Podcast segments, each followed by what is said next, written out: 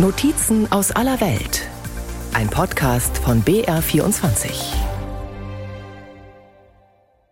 Det var värsta. Det var en mardröm. Det går inte att glömma. Es war furchtbar, ein Albtraum. Mein Sohn wollte im Mittelpunkt stehen und tat so, als wäre er tough.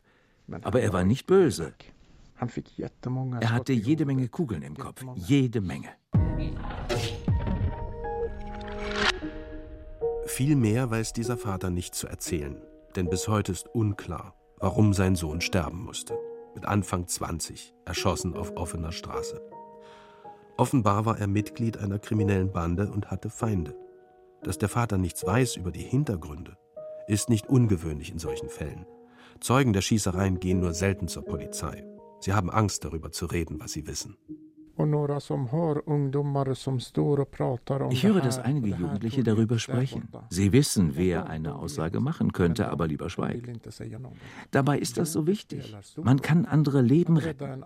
Die, die einen töten, können zwei, drei, vier töten. Ich will, dass sie bestraft werden und dass sie ihre Tat bereuen. Seit drei oder vier Jahren berichten auch viele ausländische Medien über die steigende Zahl der erschossenen jungen Menschen in Schweden spätestens seit einem Bericht von BRÅ, dem Nationalen Rat für Kriminalprävention, der unter anderem die Kriminalstatistiken des Landes veröffentlicht. Im Mai 2021 hat Schweden es schwarz auf weiß präsentiert bekommen. Im früheren Bullabü-Land gibt es mehr Schusswaffenmorde als in jedem anderen Land in Europa. Vor einem guten Jahr hat sich bei mir die Redaktion des Morgenstudio von SWT gemeldet.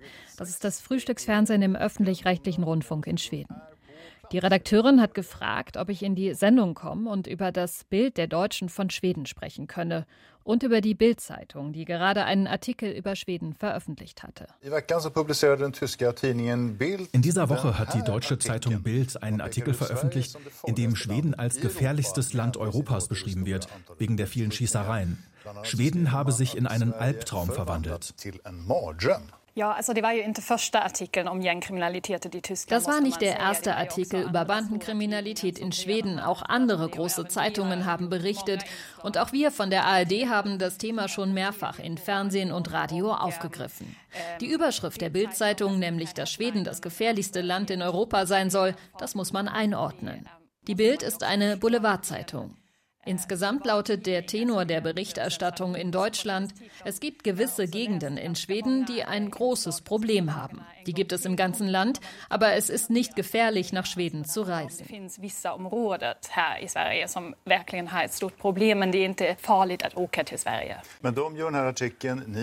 Diese Artikel und Berichte in deutschen Medien über Schweden, verändern sie das Bild, das ihr Deutschen von den Schweden habt?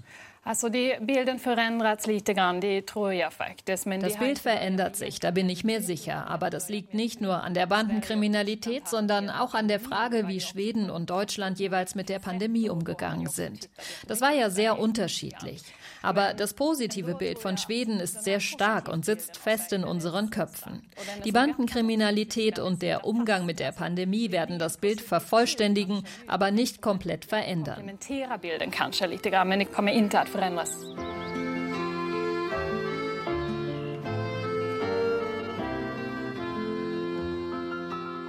Bullabü-Syndrom nennen die Schweden die verklärte deutsche Sicht auf ihr Land. Rote Holzhäuschen, die schönen blonden großen Menschen, Wohlfahrtsstaat. Im Norden ist alles besser, denken viele in Deutschland. Dieses Syndrom wird sich nicht in Luft auflösen. Und wir, die Deutschen, können ja auch was lernen von Schweden. Beispielsweise das Wir-Gefühl. Niemand soll ausgeschlossen sein.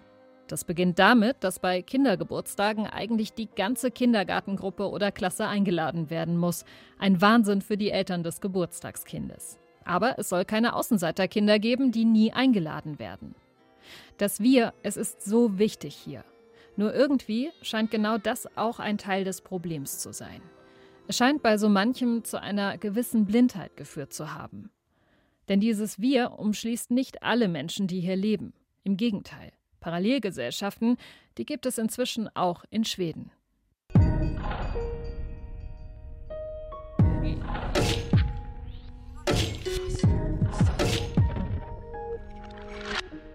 Die Segregation, also dass Teile der Bevölkerung sich gesellschaftlich abkapseln, ist zu einem großen politischen Thema geworden. Die Bandenkriminalität und ihre Ursachen waren sehr präsent im Wahlkampf. Die inzwischen abgewählte sozialdemokratische Ministerpräsidentin Magdalena Andersson sagte im April, dass sich diese Kräfte in unserer Gesellschaft festsetzen konnten, beruht im Grunde darauf, dass eine Trennung sich so ausgebreitet hat, dass wir jetzt Parallelgesellschaften in Schweden haben. Wir leben im gleichen Land, aber in völlig unterschiedlichen Realitäten.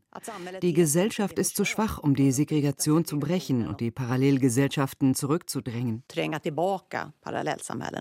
Es gibt viele im Land, die sagen, Schweden hat zu lange weggeschaut. Die Menschen haben sich auf ihren alten gesellschaftlichen Zusammenhalt verlassen und nicht gemerkt oder nicht merken wollen, dass es auch eine andere Realität im Land gibt. Eine, die eng mit Migration und gescheiterter Integration verbunden ist, sagt Diamant Salihu. Er ist Journalist bei SWT, dem öffentlich-rechtlichen Fernsehen in Schweden, und beschäftigt sich seit vielen Jahren mit der wachsenden Bandenkriminalität. Om man wenn man vor fünf, sechs Jahren in den betroffenen Gegenden nachgefragt hat, dann hieß es immer, das ist der Fehler von anderen, von der Gesellschaft. Wenn man angesprochen hat, wie kommt es, dass hauptsächlich Kinder einer bestimmten ethnischen Herkunft in diese Gruppen verwickelt sind, die jetzt aufeinander schießen? Es war damals unglaublich schwierig, diese Themen anzusprechen. Als Journalist wurde man damals beschuldigt, Vorurteile zu haben, eine bestimmte Agenda zu verfolgen. Manche Kollegen haben einen des Rassismus beschuldigt. Wenn man heute an diese Orte geht, sind es die Eltern selbst, die darüber sprechen wollen, dass ihre Kinder sterben. Schweden ist nicht das einzige Land in der Welt mit vielen Einwanderern, aber das einzige in Europa mit massiv steigender Schusswaffengewalt. Auch in Deutschland gibt es Gegenden, in denen fast ausschließlich Menschen mit Migrationshintergrund leben. Auch in Deutschland gibt es Drogenhandel, organisierte Kriminalität, Clans. Und einkommensschwache Menschen in Schweden sind auch nicht ärmer als die in Deutschland. Warum eskaliert also ausgerechnet in Schweden die Gewalt und breitet sich wie ein Lauffeuer im Land aus?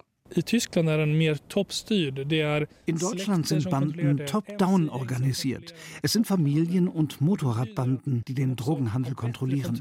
Das bedeutet, dass sie eine gute Kontrolle über die jungen Menschen haben. Sie lassen nicht zu, dass jemand grundlos einen anderen erschießt, so wie es in Schweden passiert. Das große Problem mit den Schießereien hier ist, dass es sich um unorganisierte junge Männer handelt, die in der gleichen Gegend aufgewachsen sind. Sie begehen Straftaten gemeinsam mit ihren ihren engen Freunden, vor allem aus derselben Gegend. Und dann bilden sie natürlich Netzwerke über ganz Schweden.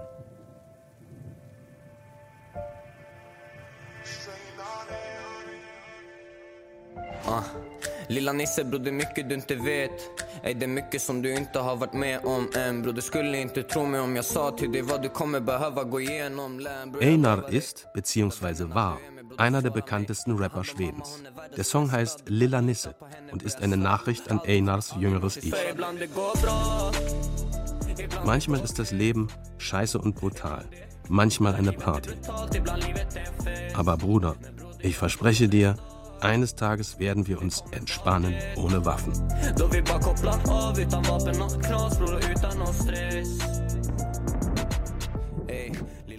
Mit nur 19 Jahren wurde Einar in Stockholm vor seiner Haustür erschossen. Bis heute ist der Mord nicht aufgeklärt. Aber die Ermittler wissen mit Sicherheit, auch er war in Konflikte rivalisierender Banden verwickelt.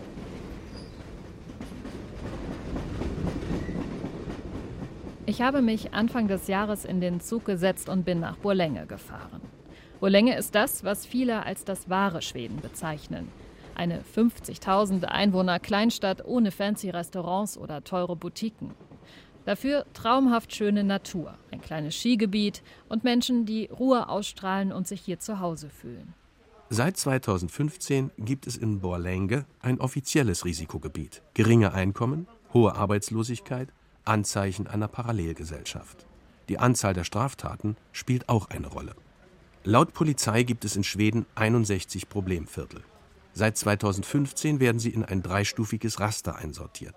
Exponiertes Gebiet, Risikogebiet wie das in Borlänge und besonders exponiertes Gebiet. Die Polizei nutzt dieses Raster etwa dafür, die eigenen Ressourcen entsprechend zu verteilen. Viel Kriminalität gleich viel Polizeipräsenz. Borlenges Risikogebiet heißt Scherna Enger, eine triste Wohnblocksiedlung am Rand der Stadt. Zwischen den Häuserblocks mit drei Stockwerken und vielen Satellitenschüsseln kleine Straßen und Grünstreifen. Mittendrin ein großer Platz mit Spielgeräten und Sitzgruppen. Aber im Winter ist hier nichts los. Der Journalist Diamant Salihu hat hier selbst einige Jahre gelebt. Ende der 90er, als er mit seinen Eltern aus dem heutigen Kosovo nach Schweden geflüchtet war. De som bodde där, det var ju eh, kanske som Damals lebten dort vor allem ärmere Schweden, aber auch neu zugewanderte.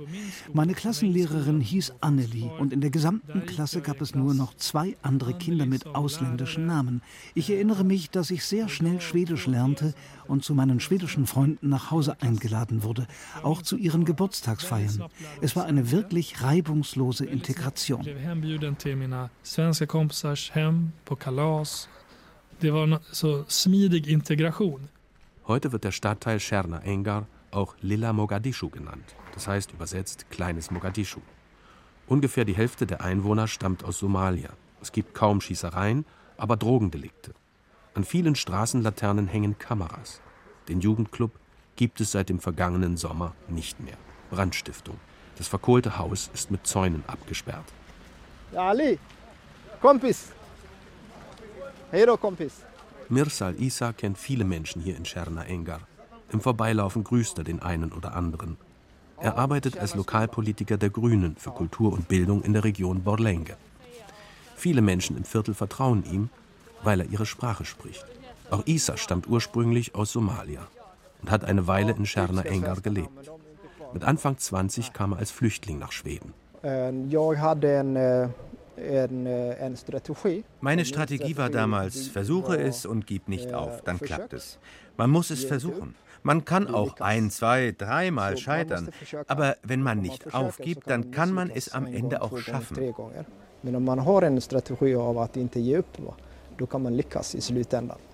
In Scherna Engar sind um die 3000 Bewohnerinnen und Bewohner gemeldet. Laut Wohnungsbaugenossenschaften ist der Wasserverbrauch aber deutlich höher als das, was man bei 3000 Menschen erwarten könnte. Laut Schätzungen könnten es bis zu 10.000 sein. Es kommt öfter vor, dass hier mehr Menschen wohnen als gemeldet sind. Dass zum Beispiel Asylsuchende bei Freunden unterkommen. Vier bis fünf Leute in einer Zwei-Zimmer-Wohnung, das kommt öfter vor.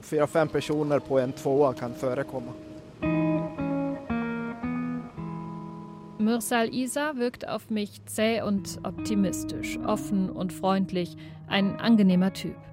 Und er ist für mich Türöffner, denn alleine hätte ich hier als Journalistin in Tschernaengar nichts erreichen können.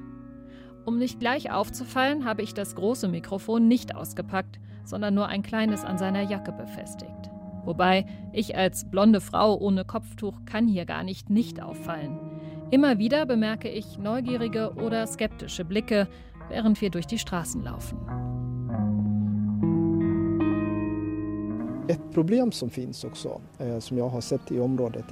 Ein Problem hier ist, dass es zu wenig Vertrauen gibt, zum Beispiel zur Polizei. Und wenn Kriminelle das wissen, dann kommen sie her und machen dumme Sachen, weil sie sicher sein können, dass Zeugen sich nicht bei der Polizei melden.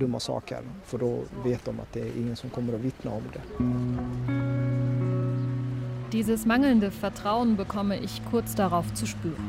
Da kommt plötzlich eine Frau auf mich zu und beschuldigt mich lautstark, sie und ihre Kinder heimlich mit dem Handy gefilmt zu haben. Ich versichere ihr, dass das nicht stimmt und zeige ihr meine letzten Aufnahmen. Dann erkläre ich, dass ich Journalistin bin und mehr über diesen Stadtteil erfahren möchte. Sie überlegt kurz und holt dann noch eine Freundin dazu. Die beiden Frauen wollen unbedingt anonym bleiben. Sie sind Anfang und Ende 20, stammen ursprünglich aus Somalia und wohnen seit mehr als zehn Jahren in Scherna Enga. Also immer wenn ich im Radio oder im Fernsehen höre, dass es hier unsicher ist und die Politiker sagen, was hier passieren soll, verletzt mich das. Uns fragt man nie. Die beiden sehen sich und ihren Stadtteil ins falsche Licht gerückt. Hier könne man nachts um zwei alleine rausgehen, ohne Angst zu haben betonen sie mehrfach. Das Erste, was ich hier gelernt habe, ist, dass in Schweden gelten soll, alle sind gleich viel wert. Aber das stimmt nicht. Ich erlebe das nicht so. Ich bin eine schwarze, muslimische Frau. Drei Dinge, die schlecht sind. Die Leute denken das nicht nur in Schweden, sondern in der gesamten Welt. Weg hier. Schlecht, negativ, dunkel.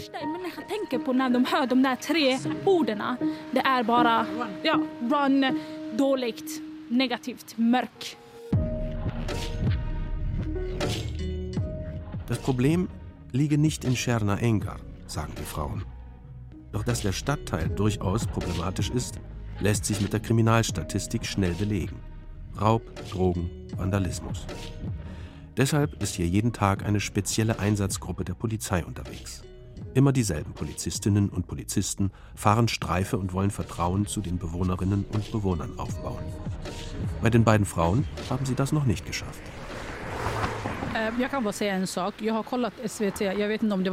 Ich habe im Fernsehen gesehen, dass ein Junge eine Straftat angezeigt hat und dann erstochen wurde. Wer will das schon? Ich würde Straftaten schon anzeigen, aber mit diesen Folgen? Dann vielleicht doch lieber nicht. Ein sicheres Viertel, sagen die zwei. Und fürchten sich gleichzeitig vor schwerer Rache, sollten sie eine Straftat anzeigen. Einen Widerspruch sehen sie darin nicht. Das ist also diese Parallelgesellschaft. Menschen, die gelernt haben, dass Probleme in der eigenen Community geregelt werden und nicht mit Hilfe von Recht und Gesetz. Ich sehe hier kein Problem, nur mehr und mehr Polizei. Sie machen bestimmt einen guten Job und sorgen für die Sicherheit Schwedens, aber man wird unsicher. Habe ich jetzt was falsch gemacht? Laufe ich auf der falschen Straßenseite? Verstehst du?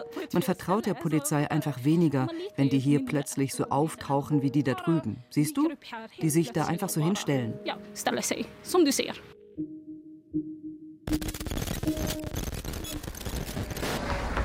Sie zeigt auf vier Polizistinnen und Polizisten, die in einer Gruppe vor einem Supermarkt stehen.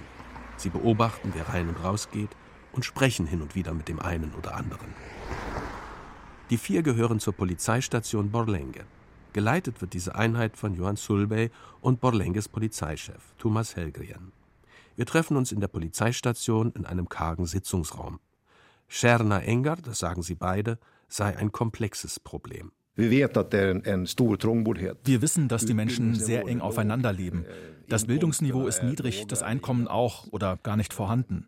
Das sind die Faktoren, die die Situation dort am meisten beeinflussen. Und eine gewisse Kriminalität gibt es dort auch. Ich behaupte, dass die Mischung das Problem ist. Aber insbesondere die Lebensumstände sind ein Problem.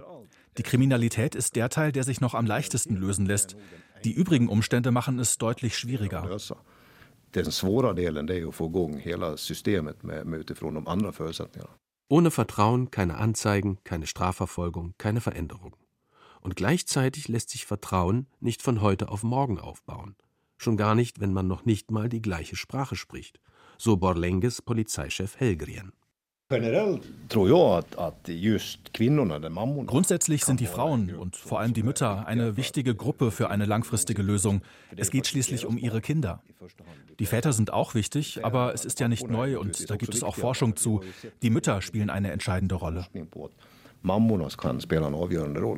Ein Blick auf die Statistik bestätigt, was die Polizisten sagen. Mütter können allein schon deshalb viel Einfluss nehmen, weil die Kriminellen so oft selbst noch Kinder sind. Ihre Karrieren als künftige Gangmitglieder beginnen meist schon in sehr jungem Alter. Das ist nicht nur in Scherna Engar so, sondern in ganz Schweden. Bereits Achtjährige werden von kriminellen Banden angesprochen für kleinere Dienste. Natürlich auch mit dem Ziel, perspektivisch für Nachwuchs zu sorgen. Kinder und Jugendliche seien leichte Beute für die Kriminellen, sagt Polizeichef Helgrien. Eh, du hast vielleicht kein Geld, keinen Einfluss, nicht das soziale Niveau wie andere in deiner Umgebung. Und dann kommt ein Typ und sagt, nimm dieses Paket und bring es dorthin. Du bekommst 50 Euro oder vielleicht sogar 100. Da kann man gut verstehen, dass ein Jugendlicher das macht. Und da müssen wir ansetzen, dass sie sagen, nein, danke, kein Interesse.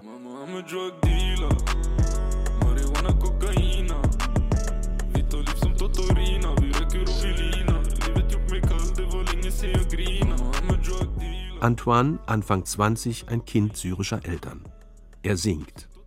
Wir sind die ohne Ziele, aufgewachsen mit nichts und niemandem. Ein Freund hat keinen Vater, ein anderer kein Land. Sie sagen ein Ghetto, das würde es hier nicht geben. dass wir lügen, wenn wir das behaupten. Ein schwedischer Kulturjournalist hat mal über Antoine gesagt, seine Künstlerpersönlichkeit sei eine traumatisierte Seele. Angeblich ist auch er in kriminelle Strukturen verstrickt.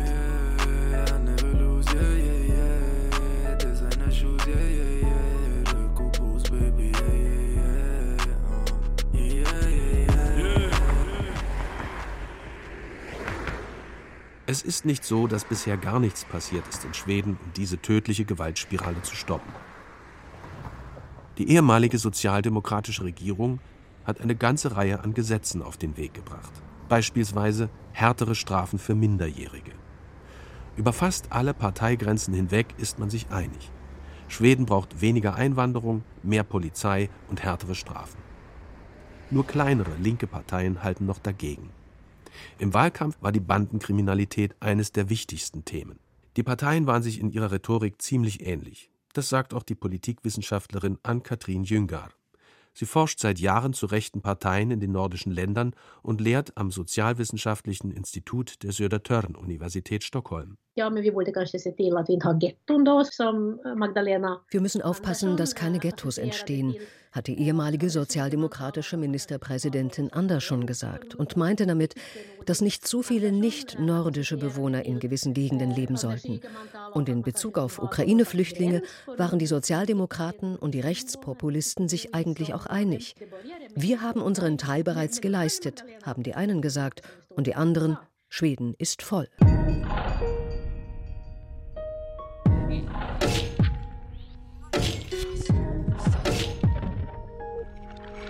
Im Herbst kam es in Schweden zu einem Regierungswechsel.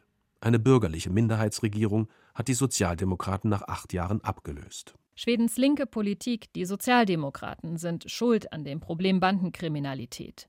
So konnte ich es nach der Wahl bei Twitter häufig lesen. Doch ganz so einfach ist es nicht. Denn die Zahl der erschossenen Menschen ist schon vorher angestiegen, bereits seit 2005 und seit gut zehn Jahren nochmal deutlich, vor allem im Milieu der rivalisierenden Banden.